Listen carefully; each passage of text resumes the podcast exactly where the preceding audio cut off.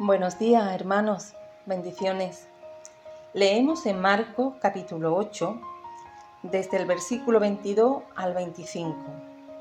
Vino luego a Bethsaida y le trajeron un ciego y le rogaron que le tocase.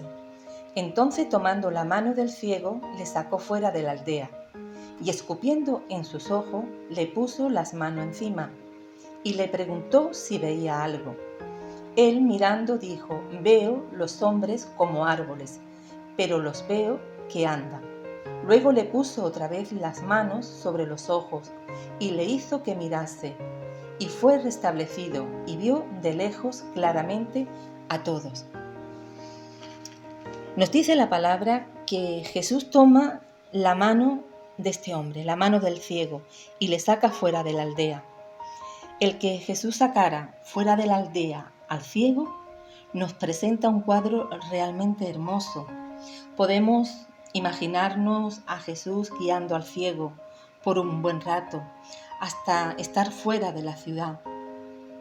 No es que el ciego no tuviera quien lo guiara, allí estaban sus amigos, pero el Señor quiso hacerlo él mismo. Esto formaba parte también del proceso de sanidad que el ciego necesitaba. El contacto con Jesús, el sentir su dirección, el ver que le dedicaba su tiempo. Tal vez tuvieron en el camino alguna conversación, no lo sabemos, ¿verdad?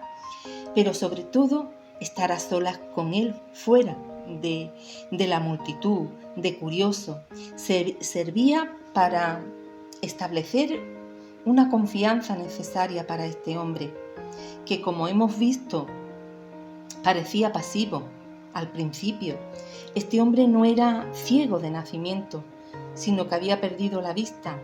Los amigos del ciego se lo trajeron a Jesús suplicándole que lo tocara. Aquí vemos la fe de aquellos hombres, pero al parecer el ciego mismo no mostró tanto deseo ni tanta expectación de ser curado como el que muestran otros ciegos.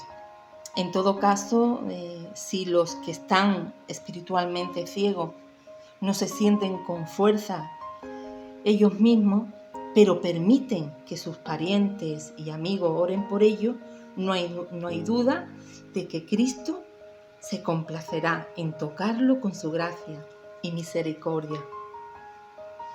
El Señor sanó a muchos ciegos, pero en esta, en esta ocasión la forma en la que llevó a cabo la sanidad es completamente diferente a todas las demás.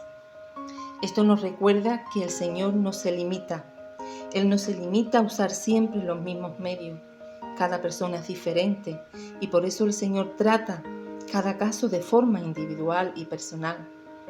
Este hombre fue restablecido y vio de lejos claramente, como no podía ser de otra manera. Finalmente el ciego fue completamente restaurado. Y esto nos enseña algo, hermano, muy importante. Aquí hay una gran verdad. El Señor no deja nunca sus obras a media. Y como nos dice el apóstol Pablo en Filipenses en el capítulo 1, versículo 6, estando persuadido de esto, que el que comenzó en vosotros la buena obra, la perfeccionará hasta el día de Jesucristo. Recuérdalo, hermano, que la obra que Dios ha comenzado en ti, la obra que Dios ha comenzado en mí, la perfeccionará hasta el día de Jesucristo. Dios te bendiga mucho.